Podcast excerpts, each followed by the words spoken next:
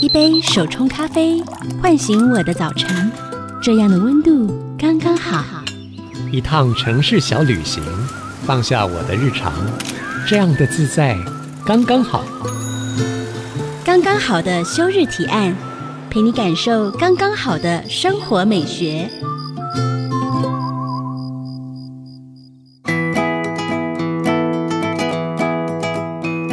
现在收听的是 IC 之音主科广播，刚刚好的休日提案，我是主持人邱逸轩。你向往老外常常在阳光明媚的午后，草地上晒着太阳，看看书，吃点三明治的野餐人生吗？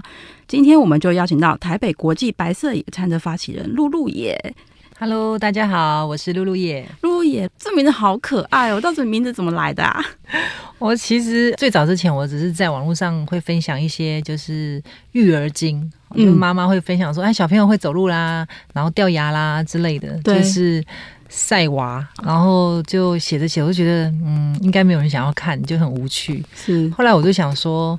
那我来分享我们家很喜欢的露营跟野餐好了。嗯，然后在想要建这个粉丝团的时候，就因为在记录小朋友的成长日记嘛，那就干脆就用我女儿的名字做开头这样子。哦、所以第一个露呢，其实是我女儿的名字，啊、我女儿叫露露，那就取那个谐音，露露的露营跟野餐生活。就其实最开始的初衷是在记录小朋友，哦、就比较是亲子的关系。对对，一开始是这样，然后就在网络上写，就是写着写着就露露野生活就变成跟野餐、跟露营挂钩的一个品牌，就变成这样子了。嗯，那因为你是野餐女王，所以我们想要请教一下，到底怎么样算野餐呢？你从什么时候开始野餐的？我其实从小就在野餐，但是小时候你爸妈就带你去野餐。小时候，哦、小时候应该是我最小，我的记忆点是在我大概五六岁的时候，就是很小很小的时候，学龄前、幼稚园之前。然后那时候我的野餐环境，因为我们家是我阿公是花农种花的，嗯、所以我那个时候就被指派要去送便当，嗯、就是要帮阿公送他的午餐，这样。嗯、然后家里做好便当之后，我就要提着他的便当。然后跟一壶茶，uh huh. 去找花园里面的阿公，阿公。这样，哦、因为大概知道他在哪个方向，这样我就去了。是，然后去找阿公的时候，就听他的收音机，因为他都会听收音机，嗯、然后就循着那个哪里有的声音去找到他，然后他都会放很大声，因为他工作的时候音乐是很重要的陪伴，对，重要的陪伴。那我就会在花园里等他吃那个便当，嗯、就是我就跟阿公一起吃便当，然后把他早上提出去的那一壶茶兑换，这样。嗯，那是我最小的野餐环境。然后我阿公种很多花，那我最喜欢的是山茶花，就是现在的旋钮，啊、很 美，对，又有香味。对，就很喜欢在花园里或者是户外的那个感觉。所以我其实最小的小时候的野餐经验是来自于生活。嗯，然后再来呢，其实我觉得我们应该每个人都有野餐的经验。小时候的幼稚园有郊游远足，嗯、那妈妈就会帮你准备点心甜点啊。嗯嗯、只是我的那个年代的甜点是苹果面包、蜜豆奶，嗯、但是现在可能是更高级的点心，嗯、就可能有三明治啊，或者是手摇饮之类的。或者是烤布丁之类的，就现在的野餐形态比起以前就是升级很多。对，再来就是现在的野餐，我觉得我们生活里面一直都有野餐这件事情，嗯、只是为什么现在被大家比较重视，是野餐慢慢的变成是跟户外生活美学相关了。对，这过去其实都是我们的日常，我们的清明节其实也在野餐。清明节野餐吗？我们去祭祖的时候都会带各自带一些食物，啊、然后最后的时候就会一起共享。嗯，可能吃橘子啊，或者是可能会有亲戚朋友可能带白斩鸡或者是一些卤菜，对，就是要祭祖的东西，或者是一些饼干。嗯，那通常扫墓完大家会在那边分享。嗯、在我小时候的环境是这样子，嗯、可能现在可能有更方便的做法，可是我小时候的野餐是从生活中的一点一滴去堆叠出来的。嗯，只是在我自己。开始觉得他要被改变的时候，已经是我的我的女儿大概幼稚园国小的阶段。嗯，对，因为我觉得他都在都市里面，然后我的假日生活就是带他去图书馆或者是百货公司这样，嗯、我就觉得嗯，好像可以回到我小时候那个感觉。所以我就开始带他比较接触大自然，就开始露营啊，开始野餐啊，开始接触。可是那时候台湾的野餐跟露营环境也没有像现在这样这么的发达。对对，那时候台湾连卖野餐店都没有，根本也不可能有野餐篮这种东西。真的啊，以前哪里知道什么野餐店啊？对啊，根本也就都没有。所以我就因为在网络上分享嘛，就开始找很多国外的照片。嗯然后找的时候，就会自己心中有很大的梦想跟期待，就想像哪一天台湾可以变成国外那样子，就是他们的野餐是有美感的，是日常没错，嗯、可是他们更有美感。嗯，那我在国外有时候在国外旅游的时候，我看他们的野餐其实是简单到不行。对呀、啊，他就是可能他的围巾他就铺在草地上，对，然后就不过在旁边买一杯咖啡，看个书，你就觉得他怎么那么美。是，可是台湾一样做一样的事情，可是他怎么会没有美感？到底哪里有问题呢？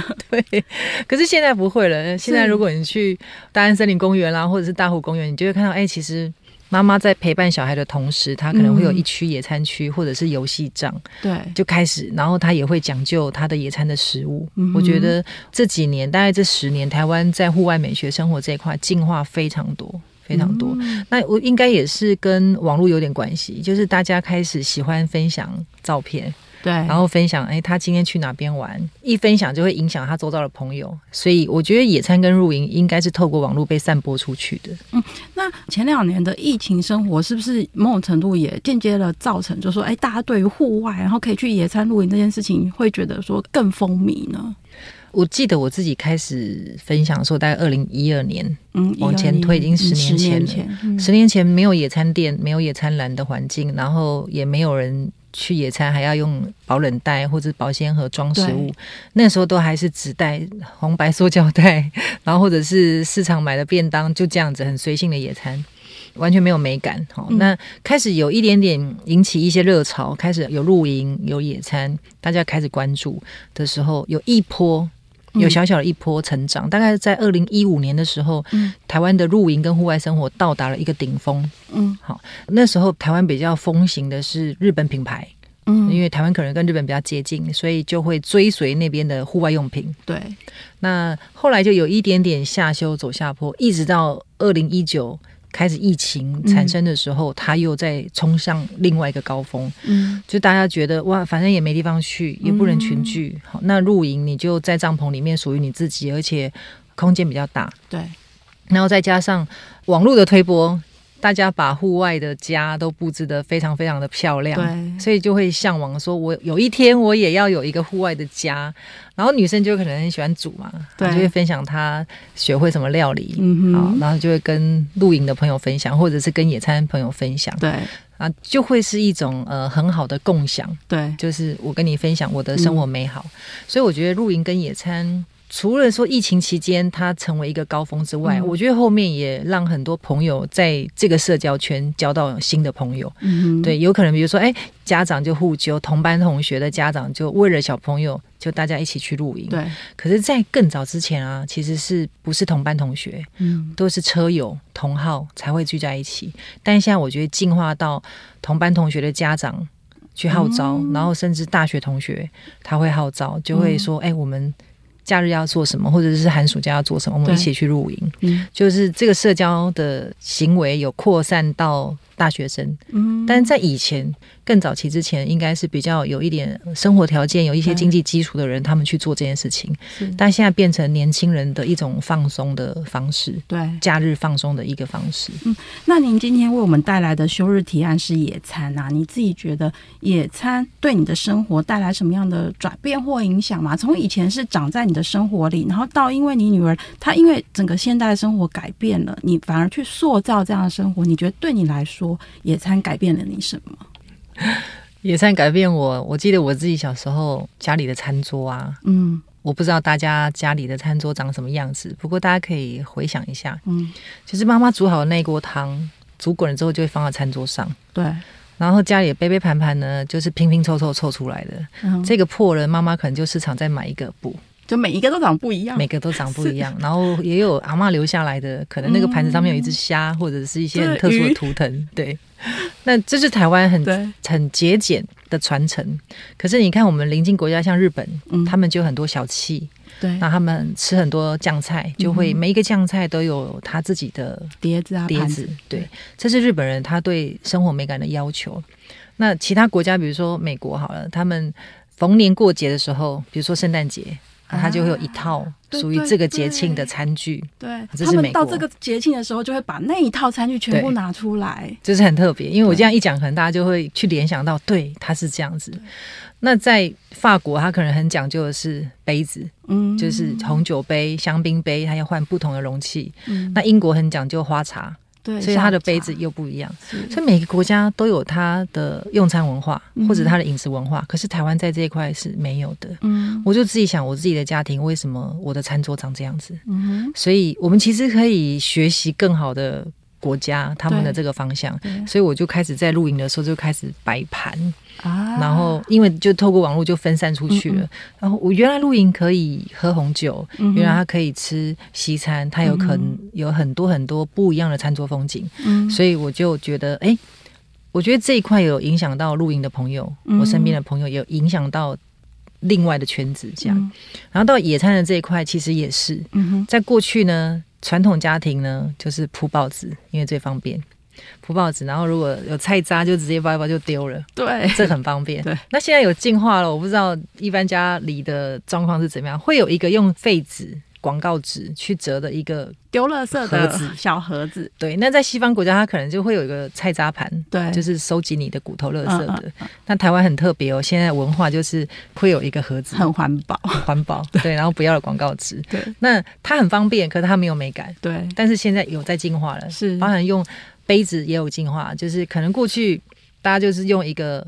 台湾啤酒杯，喝水、喝茶、喝红酒、喝任何的饮料都用这个，但是现在会分喽，喝威士忌有威士忌杯，对，就开始细分。我觉得这是这十年，我觉得尤其是这十年，台湾进步非常非常多，在这一块，从家里的餐桌影响到户外，户外。嗯，我上网查了一下，在牛津字典里面，野餐 picnic 的定义是每一个成员都是主人的时髦社交娱乐。究竟野餐有多时髦呢？休息一下，我们等等回来。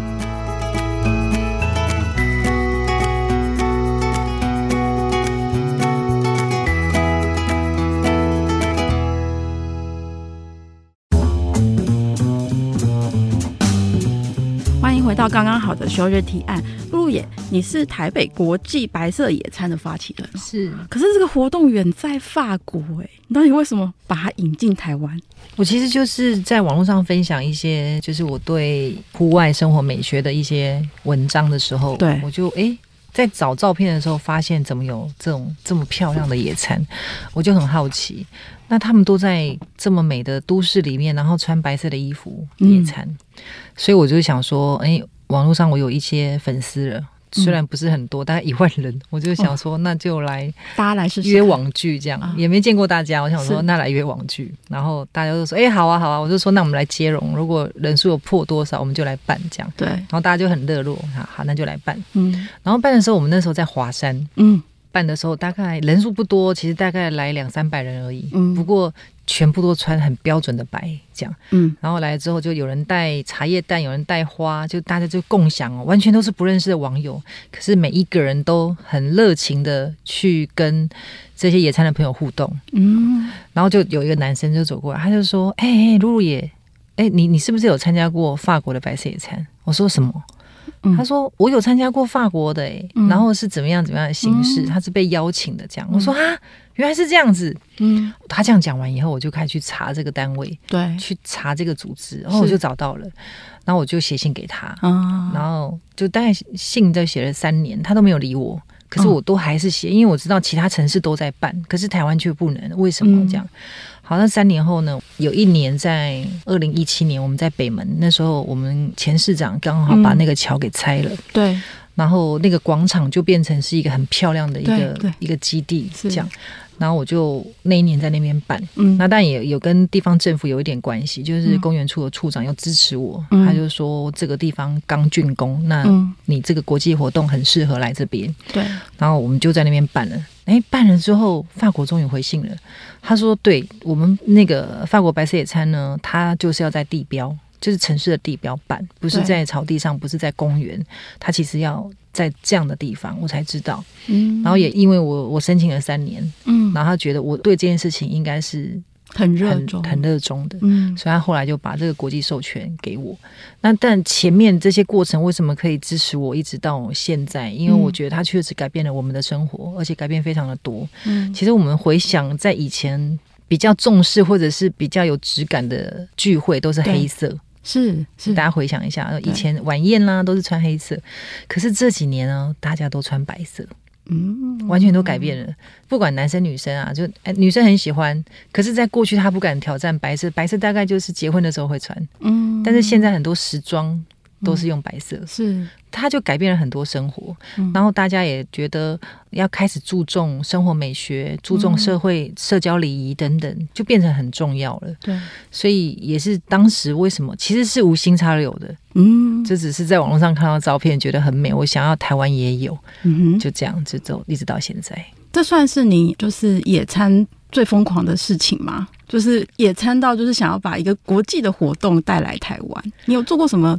很疯狂的事情跟野餐有相关的吗？呃，我记得二零一六年那一年，台湾有一个霸王寒流，很冷，嗯、然后台湾就很多地方下雪，下雪。对，然后我想说，终于下雪了，因为台北人不太可能，就是阳明山下雪那一次。对对，然后我就装了一个热水保温瓶，然后买了一碗泡面。嗯然后到阳明山的那个摩斯汉堡，我就买了早餐，嗯，我就杀到擎天岗，就整边都是雪地哦。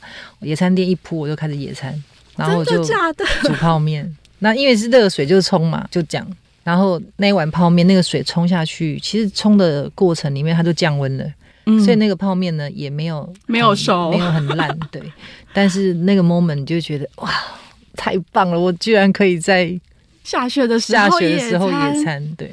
那个记录的过程其实很冷，但是你就觉得，我想要试试看在下雪的时候野餐感觉是什么？真的，对，就觉得嗯很酷，很酷，真的太疯狂了。那时空换到我们的东北亚好了，就是日本，其实我们常常知道说他们会在樱花下野餐赏樱。嗯、那不同国家它的野餐的特色有什么不一样的地方吗？我觉得像欧美，他们真的是很日常，比如说我们去酒庄。那他就可能在酒庄买了酒，他就直接在园区内就开始野餐，嗯，就是他们真的很日常。然后日本人他们比较特别是，他是因为交友跟亲子关系野餐，就是我今天很喜欢你，我想要约你去野餐，嗯、所以女生就要在家里做寿司。对，为什么？对，然后这个寿司，然后就要包的很漂亮，然后跟这个男生去野餐。嗯，嗯，所以三月十四号的情人节，对，然后二月十四号情人节，其实他们的互动，而且那个季节是樱花季，对，所以他们就会去野餐。然后女生就一定要展现她很，嗯、这怎么讲？就是很贤惠的一面吗？对，或者是对对，这是社交行为的一种，这样。只是台湾比较。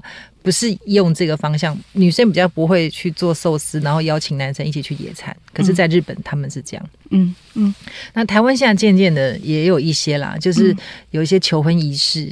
嗯，他会营造那个幸福感，然后就会弄一个野餐区，然后跟女生求婚啊。现在这种比较多，男生台湾男生开始比较浪漫。嗯，那刚刚您有提到说，其实台湾的野餐也开始越来越注重生活美学哦。在这个当下，还有什么其他，比如说不同主题或是不同类型的野餐方式吗？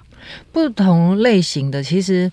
从比较小年纪的开始，可能幼稚园小朋友是最多的，然后小到呢，从周岁派对开始，哦，周岁派对就开始野餐了，就开始野餐，就是他就会约同龄的，或者是那个时候一起在月子中心的妈妈们的妈妈们就开始揪，嗯，什么天蝎宝宝野餐，嗯、还是什么什么宝宝野餐，好，从最小 baby 的时候就开始，嗯，然后。再来就是生日派对的野餐，嗯，嗯，然后再来进化到同学，嗯，同学会的野餐，嗯，对，所以有很多不同的风格跟形态。那小朋友他就会分类男生跟女生啊，嗯，所以就用颜色区分，嗯嗯，嗯，再来就用兴趣，可能男生喜欢球类，对，他可能就会有一个球类的主题，是。好，或者可能可能是棒球，可能是篮球，嗯，对，那女生可能就是娃娃或者是熊，嗯，或者是很芭比的风格。嗯，现在的野餐形态都会有主题，嗯。然后也会有一些交流分享，比如说车友他们的野餐就不一样，就很闷，就是每一个人带一个他的煤油灯、煤油炉，车友，然后就坐在停车场开始分享他收藏这个煤油炉的。天哪，太有趣了！男生就是刚刚是小朋友嘛，现在可能族群就是他们就分享我的收藏品，然后在哪边买的，他们就会有个交流。嗯、他们就是开着车，然后在后车厢野餐，然后可能也是会吃点东西。那就在那边聊天，嗯，很有趣。就是以前大家觉得说，哎，聚会可能在家里，或是在某一个餐厅。可是现在这些活动都逐渐的走向户外了耶。嗯，而且非常多，而且非常多。嗯，那你自己喜欢哪一个哪一种风格的野餐形式啊？我现在野餐从兴趣已经变成工作，所以我现在就是嗯，消费者他希望。得到什么样的服务，我们就会去满足他的期待，嗯、所以我们也才会在第一线知道说，哦，现在有这么多不同的类型。那问我最喜欢哪一种？我现在对我现在来讲，我反而因为白色野餐的关系，白色野餐它其实是在全世界不同的城市发生嘛。嗯，那它有一几个概念跟精神，我觉得很值得被学习。这样，嗯、比如说活动前他不能公开地点，所以大家会有一种神秘感。嗯，就他可能在公车站牌，或者是地铁，或者是码头集合，嗯，然后到那里就会有一个人跟你说，请跟我来，嗯，或者是跟你指引说活动现场往哪边走，下一步这样。那你到现场你就会很惊艳，因为你经过那个过程，你就会很期待，对，然后到那里，然后他就会有个仪式感，现在很重仪式感，开场的时候就会摇手巾。然后结束的时候呢，就点灯，嗯，然后告诉大家说这个活动结束，我们明年再见，嗯、或者是下次再相约。嗯，好，那这样子聚会模式就引起全世界大概七十个到九十个城市去做。嗯，那这一天只有这一天，你可以在这个广场野餐，你可能可以在雪梨歌剧院，你可能在巴黎铁塔下，或者是东京的皇居，嗯，这些地点在。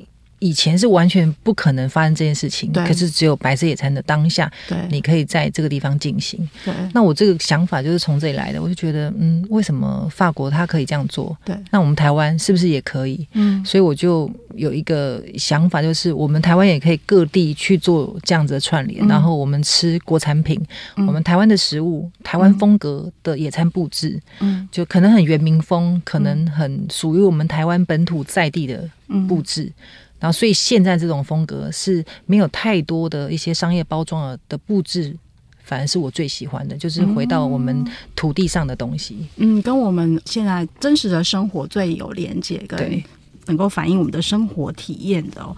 听众朋友，野餐的哪一个环节最吸引你呢？我们刚刚私底下有跟露露也聊，我最喜欢的应该是野餐时的太阳跟微风，我觉得太棒了。休息一下，待会回来我们继续跟露露也一起去野餐。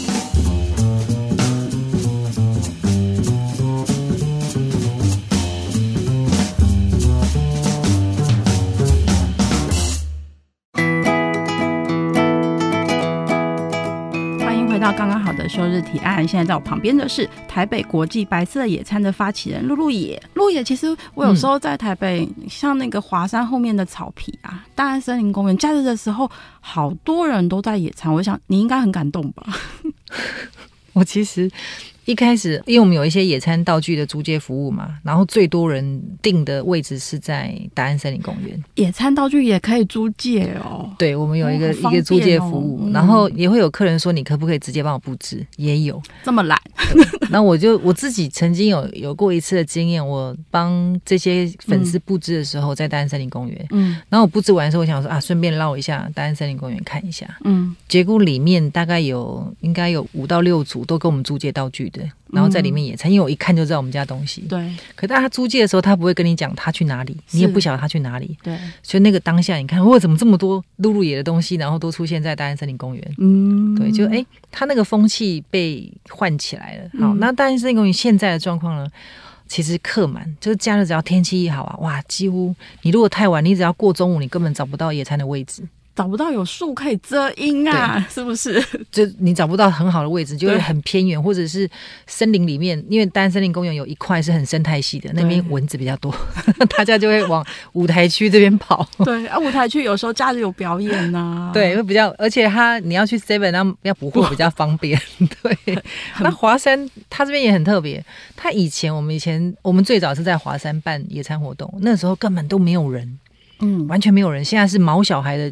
聚会的地方。嗯，你到华山那边很特别，你只要有毛小孩，你就会想要去那边交流，然后狗主人在那边互动，它、嗯、那边就形成一个商圈，是毛小孩商圈，毛小孩友善。对，那对于野餐新手来说啊，有没有什么该做不该做的 yes or no 呢？因为现在人越来越多嘛，那是不是也有一些野餐的礼仪呢？呃，要注意的，比如说新手，他一开始他一定不知道怎么准备餐点，对，然后也不知道怎么准备野餐垫啊，或者是周边，对，好，对新手来讲，我会建议最好他选择的地点是有附属一些凉亭啦，或者是有一些休闲座椅哦，这种空间是最方便的，比如说。嗯比较都会型的，像松烟，它后面就有那个木栈道，木栈道上面有休闲座椅，你在那边野餐，然后看那个湖，是，然后或者是台大的醉月湖那一带有很多休闲座椅，嗯，你就可以看风景，因为野餐都多半都是在户外，嗯，是要有景的。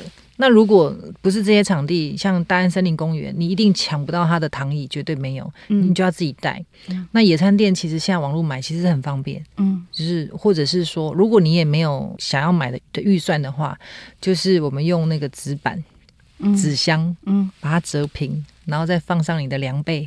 嗯，它至少它帮你防潮，你就不会直接就坐在地上，坐在地上，然后屁股受潮。因为有时候草地会有一些湿气。对，如果没有的话，你就用最环保的方式，就拿家里的凉被。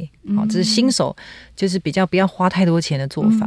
好、嗯，这是最简单。然后在食物的准备上也要有注意到，比如说像夏夏天，夏天就要避免乳制品，嗯、因为容易在常温容易变质坏掉。然后避免海鲜类的，嗯嗯，像海鲜类，如果你来吃个生鱼片，然后苍蝇就来了，那那美感都没，怎么拍都一直有苍蝇在里面，就很想哭，因为没有美感。对，然后避免汤汤水水的东西。啊，对，野餐的食物尽量就是轻食，然后比较干爽的，嗯、不要来个浓汤啦，这种就很雅给，就尽量是轻食，然后 finger food，对，比较不受欢迎，然后分量也不要太大，嗯，因为其实你是享受那个环境，好，但我就看到很多人很可爱，但是森林公园就看得到。大披萨、炸鸡桶蛮多的，嗯，因为很方便，就直接叫这个。对，那这个还这个，我觉得年轻人爱吃还 OK。可是，在甜点上跟咸点的比例就会有一个小建议，就是我会建议咸点大于甜点，咸点大于甜点。对，为什么？因为你在户外环境啊，其实如果有一桌的野餐的点心，你会先拿什么？我们有做过这个测验，哦、有做过这个数据分析，是会先拿就是炸物、炸鸡块、炸薯条。这一类先拿，哦，然后再来才会拿什么三明治啊、咸塔啦、咸派啦这一类的。嗯，好，墨西哥卷饼啦，对，最后会拿就是蛋糕。嗯，因为在那户外，你还是想要吃咸的。嗯，然后最后打包回家就是蛋糕、饼干最惨，饼干都放到最后。所以，请大家就是野餐的时候不要带饼干，建议不要，因为它很干，它没有水分。那你因为你在户外，就会水分流失比较快。嗯，那水果跟水啊，这个一定要充足。嗯，对。然后水的准备就尽量不要是易开罐的，最好是可以锁的，有那个像保特瓶的瓶盖可以，保特瓶这一种，因为你一定喝不完。那喝不完，你要你避免它打翻，你就不要选择易开罐的，你就可以开把它锁回去。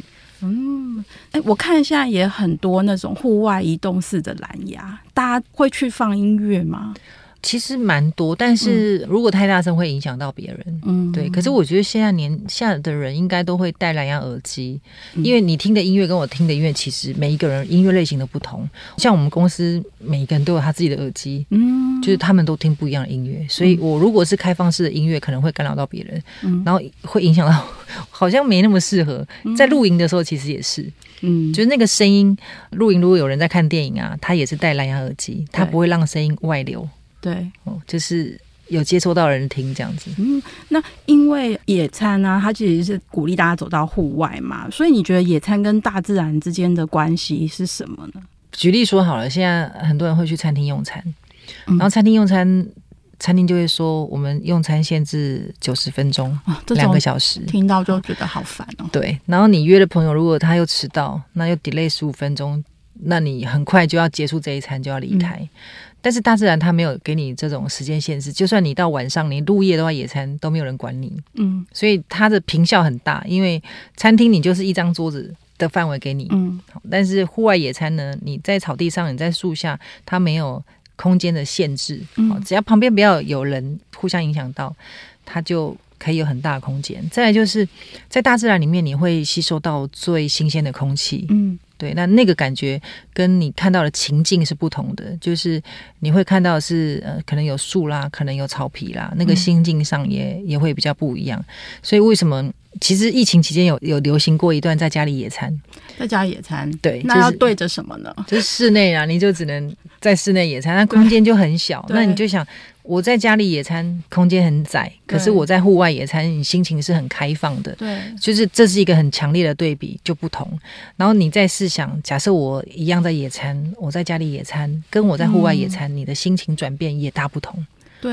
然后你在户外野餐，即使你的朋友他迟到了，你也不会生气，因为我现在就在享受野餐的当下，你朋友。迟到就迟到，我可以看星星、看月亮，我可以看太阳，我可以欣赏云朵怎么飘，嗯，就是那个当下，你的心情就我觉得最大，大自然给野餐的人的感觉最大的收获就是心情上会很好。嗯，所以大家其实，在野餐的时候，是不是也会开始慢下？因为好像野餐有很多准备动作，对不对？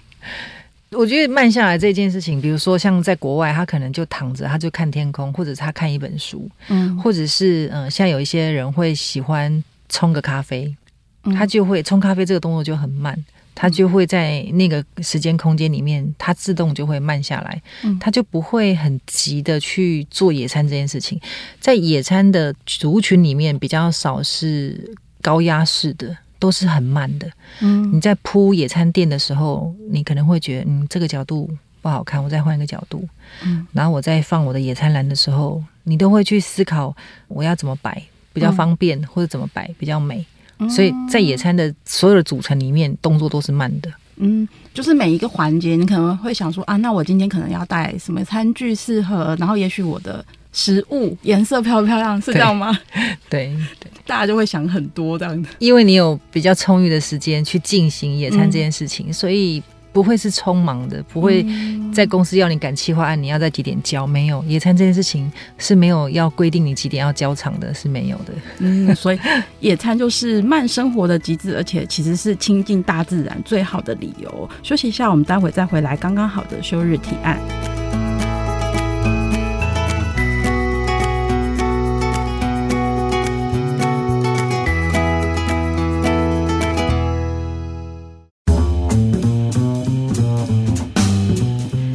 到刚刚好的休日提案。中文说野餐，野餐其实野餐可以很野，山林间一杯咖啡，一个三明治。嗯、可是野餐也可以很奢华。刚刚露也有说，那其实我自己很好奇，露野到底哪里可以野餐啊？嗯、是绿地就可以吗？就是其实我们自己会觉得说，好像有点怕怕，那个绿地到底可不可以上去野餐？我觉得他应该要有人引导，比如说这个草地完全都没有人在野餐，可是出现一组人之后，就会有第二组人进去。可是要有最勇敢那一个人先去做这件事情，旁边人就会觉得嗯可以哦。所以你就是那个人，对不对？我就是我就那个人。我一开始我记得我在巴黎，在左岸，就是在新北市，嗯，然后我就也是摆了很大的阵仗，我就在那边野餐，我就在看那个潮间带。红树林，红树林，对，我就在那边野餐，然后后面是自行车道嘛，啊、就会看到很多骑自行车的过去，对，然后到你这边就慢速下来，嗯，然后慢速，他觉得怪，我也觉得怪，原来他在看我，那我就我其实我在享受我自己的野餐，对，可他看我的时候，我我就哎，然后后来我就发现更好笑的是，这边有个大炮在对着我偷拍，然后那边有一只在拍我，我想说啊，我我在野餐有那么怪吗？可是你当初在那个时候。那里野餐，因为它很漂亮，就淡水河出海口，嗯，然后淡水看黄昏，不是就是那一首歌吗？对，所以我我就选在那里。那我自己还有我的朋友，我们都一直就可爱动物区一直被观看，嗯。可是那里现在一堆人在野餐呢，欸，就是在那个自行车道啊，在左岸那一带，现在很多人在野餐。嗯，就亲子。呃，那边有个篮球场，然后那边要买一些野餐的食物也很方便，嗯、所以你是开拓台湾野餐地的。你只要不尴尬，尴尬就是 别人，对，对，尴尬就是 对。那除了像，因为你说台湾野餐大部分都在绿地上嘛，那不在绿地也可以吗？其实，在国外他们很流行屋顶上的野餐。啊，屋顶上也可以野餐。对，屋顶上野餐就是你家里只要有个露台，然后你可能有像台湾的形态比较是很多顶楼花园，对，就是那叫什么 空中花园之类的吗？不是，那叫违章。哦，违章。但是没有，就是它的顶楼，它现在台湾很流行顶楼加盖，然后铁皮屋或者是花园就很多。那如果你的露台是干净，然后是漂亮的花园，我觉得在那边野餐是漂亮的，而且只要不要被旁边的建筑物挡到啊，嗯、在黄昏的时候去进行野餐，非常的漂亮。你会看到，你有多久没有看到日落、夕阳？我最近才看过，你最近才看过。好，我是很少看夕阳，因为每天都在工作，我很没有这个机会可以看到。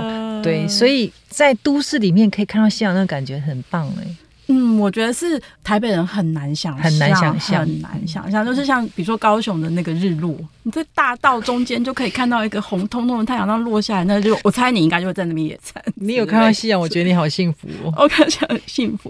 哎、欸，可是你刚刚好像也有提到说，日本人的野餐其实也不一定是在草皮上或者屋顶上，还有很有趣的。对，我觉得日本人的野餐很多元，然后也很日常，嗯、跟台湾真的不太一样。嗯，其实我前阵子去日本，我就在东京车站前后站个别看到他们在他们的办公楼或者是百货公司的后面，他有一个人行。步道，嗯，那在这步道上面就还是有树嘛，对，他就做了很多野餐的桌椅，哦，真的。然后野餐桌椅旁边呢，还有吸烟室，嗯，就你可以在外面抽烟，可能你、嗯、呃上班的中间你可能很累，你想要休息，是，那他们就有这个设施，是供给这附近办公楼的人下来放松。对。的一个空间，它就是一个野餐的地点。嗯、那它有点像英国，其实英国也是这个形态。嗯、它的书报摊里面有卖咖啡。嗯，然后日本那里也是一样，他就有卖那个咖啡，嗯、你就会在旁边坐下来休息，嗯、可能吃个便当或者喝杯咖啡。所以那边就有很多上班族，你就看他就是穿西装打领带，然后在那边野餐，嗯、感觉很冲突，可是他真的在野餐。嗯。我觉得这个好像对于忙碌的生活很重要哈。你中间有一个喘息的时候，然后你走进大自然里，你心里其实就会有一个不一样的开关的那个过程哈。那你刚刚讲的这些野餐地点啊，你自己有没有心目中很想去或是很想体验的梦幻野餐地？我其实最想去就是日本的樱花季野餐。可是、嗯、那你要先学会包寿司。不是他，他的樱花季野餐很酷。他的野餐垫是他帮你配好的，对，然后是蓝色的。你怎么知道？要用抢的、啊，用抢的，对，对啊，他用抢的。那他开放报名，如果你抢不到，又不懂日文，你没有抢到就没人，你就只能去旁边。对 对，我最向往的，因为他们那个樱花很夸张的漂亮。你整个就是沉浸在粉红色的世界里面。台湾是目前有啦，台湾的暨南大学目前有这个条件，目前有这个条件。台湾还有什么几个很梦幻的野餐地点？如果以花的话，还有梅花，嗯，南投有一个梅花的。地点，然后，但是他在那个梅花季节的时候，就有中部的一些茶道的人会去那边办茶会，啊、然后会摆茶席，对在梅花树下，啊、那个很有味道，哦、就是很有文化的东西。嗯，还有台湾还有什么几个地点可以推荐？那如果是花，那海边。嗯，我觉得海边，海边也可以，海边很适合野餐啊。像垦丁的海湾很适合野餐。哦、然后我自己有一个秘密基地，但是我其实也分享，也不想告诉大家。不会啦，那个那个地方现在有人会去野餐、野营都有。在淡水，淡水有一个小小的渔港叫五块厝。嗯，它是一个私人的土地，然后那个海湾。它的潮间带很长，嗯、所以你可以在那边野餐的时间，你可以这边扎好营，然后去看潮间带，嗯玩一玩，嗯、再离开。你可以待一整天，因为那边很漂亮。嗯，我觉得你真的是透过野餐跟露营，然后认识了整个台湾。对，就是用，而且用一个很细致、用很慢的方法，然后因为你觉得这里美，你就待下来了。对。